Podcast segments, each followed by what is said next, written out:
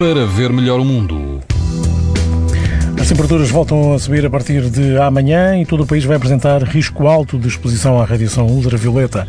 Apenas nos grupos ocidental e central o risco será moderado.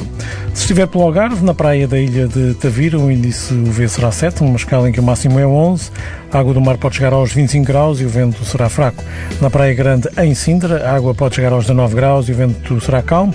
O índice ultravioleta será 7, ou seja, alto. Na praia de Morgavel, em Sines, a temperatura da água vai rondar os 22 graus e o vento vai soprar moderado, acima dos 20 km por hora. O risco de exposição aos raios ultravioleta também será alto. Pode ouvir estas informações no site da TSF e também em podcast. Para ver melhor o mundo, uma parceria Essilor-TSF. Sabia que é tão importante proteger os seus olhos como a sua pele? Não basta ter lentes para estar protegido. Lentes Essilor Proteção Total. Para uma visão saudável. Essilor. Para ver melhor o mundo.